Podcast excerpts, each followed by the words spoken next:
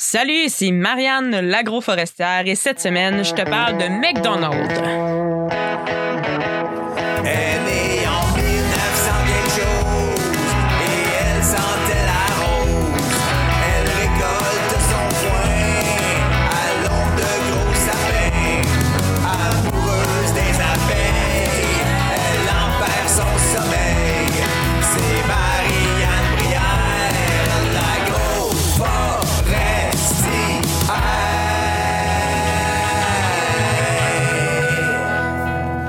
Semaine, j'ai décidé de faire encore une fois différent parce qu'en fait, quand on crée du contenu, il faut essayer des choses.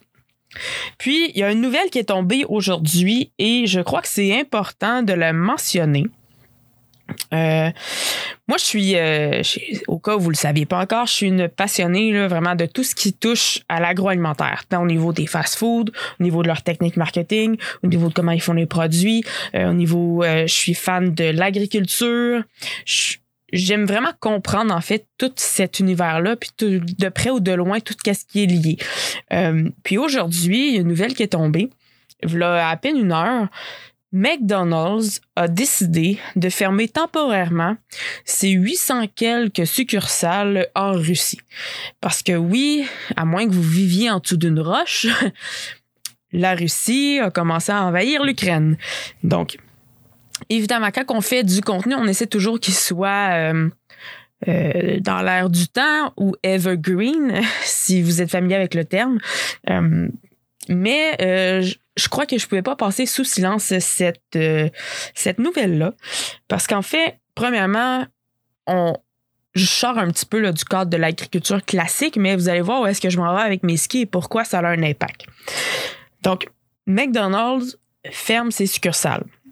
D'après ce que j'ai lu, c'est environ 62 000 personnes qui euh, viennent de perdre leur emploi temporairement. Le temporaire, on le sait euh, que ça peut durer longtemps. si on se rappelle euh, d'une certaine situation qui commence par C et qui finit par Ovid. Donc, puis ça, ça, ça a un impact sur les employés. Puis, ça vient de faire débarquer une chaîne d'approvisionnement monumentale en Russie. Donc, la fermeture des restaurants, McDonald's, a fait en sorte que non seulement ça l'affecte directement les employés de la succursale, ça l'affecte ensuite toute la chaîne de transport, ça va affecter la chaîne de transformation des aliments et ça va affecter les agriculteurs. Parce qu'en fait, le modèle d'affaires de McDonald's, ce qui est, ce qui est bien, je crois qu'il j'ai beau, euh, j'ai beau ne pas aimer ce type de bannière-là. Est-ce que j'y mange parfois? Effectivement. Est-ce que. c'est- Mais bon, c'est la vie, c'est comme ça. Parfois, sur la route, il faut faire des compromis. Mais euh, ce que une des choses que j'apprécie de McDonald's, il n'y en a pas tellement.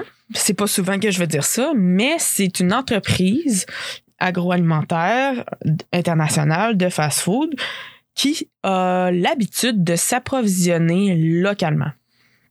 Donc, par exemple, les McDonald's du Canada reçoivent des patates qui ont été produites au Canada. Si je me trompe pas, c'est surtout euh, de l'île du Prince-Édouard et tout ça, de l'Est euh, de- du Canada et tout ça, quoi qu'on probablement qu'il y a des, des producteurs de patates euh, du Québec qui en vendent aussi à cette bannière-là. Donc, c'est des producteurs de patates, c'est des producteurs de bœuf, des producteurs de poulet, des... Euh, je sais pas s'il y a de la pisciculture en Russie, mais s'il y en a, parce que sur le menu de McDonald's, il y a du, il du poisson. du poisson, pardon, également. Donc, il y a des, tout ce qui est légumes et tout ça. Donc, ça va avoir un impact majeur sur ces agriculteurs-là qui, euh, du jour au lendemain, ne se retrouvent se retrouvent le, le, cul dans l'eau, le cul tout nu, appelez ça comme vous voulez, ça va pas bien. Parce que souvent, quand on vend à des gros clients comme ça, on a souvent un seul client. C'est rarement, on, peut rarement se permettre d'avoir plusieurs clients. Il y a des compagnies qui demandent l'exclusivité également, ça complique les choses. On peut pas nécessairement vendre à qui on veut, comme on veut, si on fait affaire avec des géants de cette industrie-là. Donc, c'est un compromis à faire. Ça peut être très payant, très lucratif, très intéressant, parce qu'on n'a pas besoin de se trouver des clients, mais c'est aussi un système très fragile.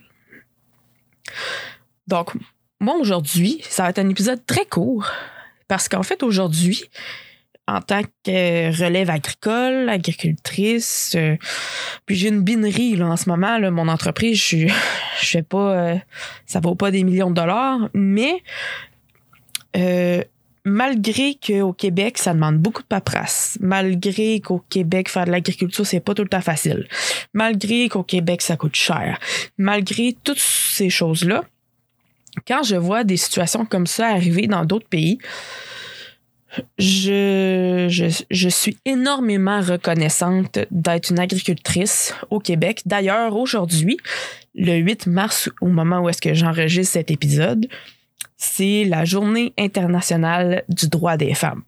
Donc, l'épisode va sortir le 9 mars, donc demain. Puis, comme j'ai dit, si jamais vous écoutez cet épisode-là un autre moment donné, je crois que ça reste tout de même pertinent. Donc, en tant que femme au Québec, je suis une femme blanche qui est hétérosexuelle euh, au Québec, donc j'ai quand même beaucoup de privilèges. euh, comparé à beaucoup de gens dans le monde et ça j'en suis extrêmement reconnaissante puis oui au Québec l'agriculture c'est pas facile euh, puis ça, je l'ai déjà dit, puis je vais toujours le redire. On fait ça avec passion, on fait pas ça pour l'argent. On fait ça pour aimer ce qu'on aime, puis se lever le matin avec un but. Puis ce but-là, euh, malgré qu'on veut mettre du pain sur la table de nos propres familles, c'est de mettre aussi du pain sur la table de, du plus de gens possible euh, qui nous entourent. Donc, souvent au Québec. Donc, moi, en entendant cette nouvelle-là tout à l'heure, c'était pas le sujet que j'étais supposé parler aujourd'hui, mais en attendant, en voyant cette nouvelle-là, j'ai pas pu m'empêcher d'avoir une pensée pour ces agriculteurs-là qui doivent probablement en baver de toute façon euh, en temps normal. J'ai une pensée pour.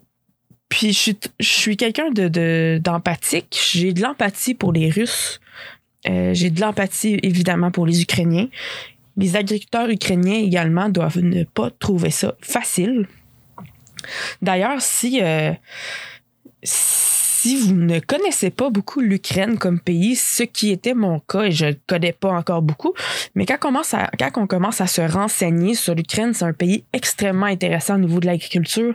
C'est un pays où l'agriculture est vraiment importante. C'est d'ailleurs, euh, euh, je crois, c'est le, le- un des pays les plus importants dans la production de blé. On l'appelle entre autres le grenier de l'Europe. Euh, c'est un, pays qui a des ressources agricoles pour fournir de la nourriture pour 600 millions de personnes. Donc moi, ce que je ne savais pas de ce pays-là, je trouve ça très intéressant. Euh, donc bref, je, ça m'amène à découvrir euh, différentes choses. Puis je, trouve ça plate de ma part, en fait, de- qu'il a fallu une guerre pour que je me mette à m'intéresser à, ce pays-là. Parce que on s'entend qu'on va rarement euh, prendre des vacances en Ukraine et bon, surtout pas ces temps-ci, ni en Russie.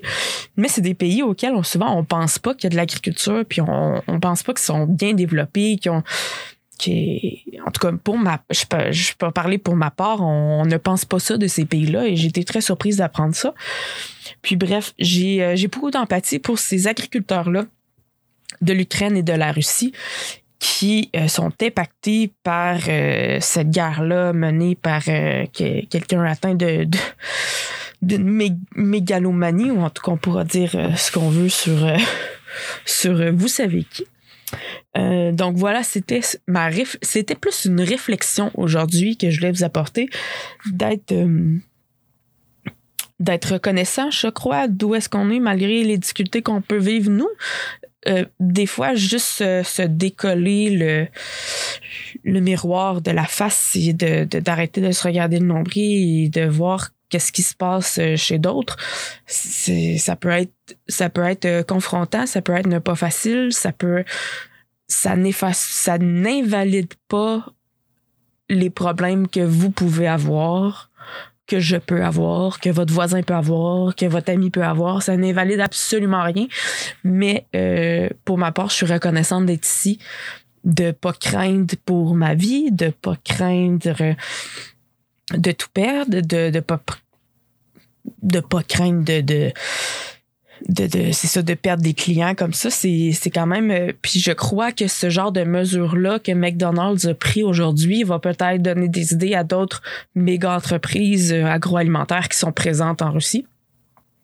Ce qui va faire ça ça va continuer d'affecter les agriculteurs entre autres et euh, tous les gens qui sont impliqués dans la chaîne de production jusqu'à ce que le, le client reçoive son burger.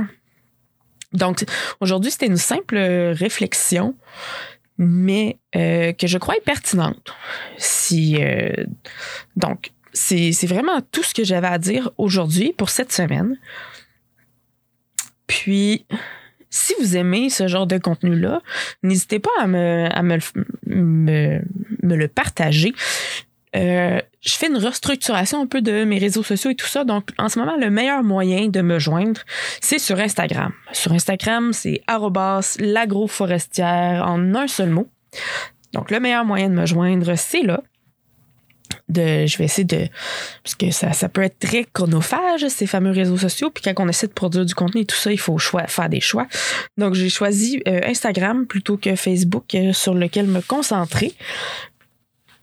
Euh, tout simplement parce que j'aime plus le, le réseau, euh, même si ça appartient également à Facebook, euh, maintenant Meta. Donc voilà, le meilleur moyen de me rejoindre, c'est là.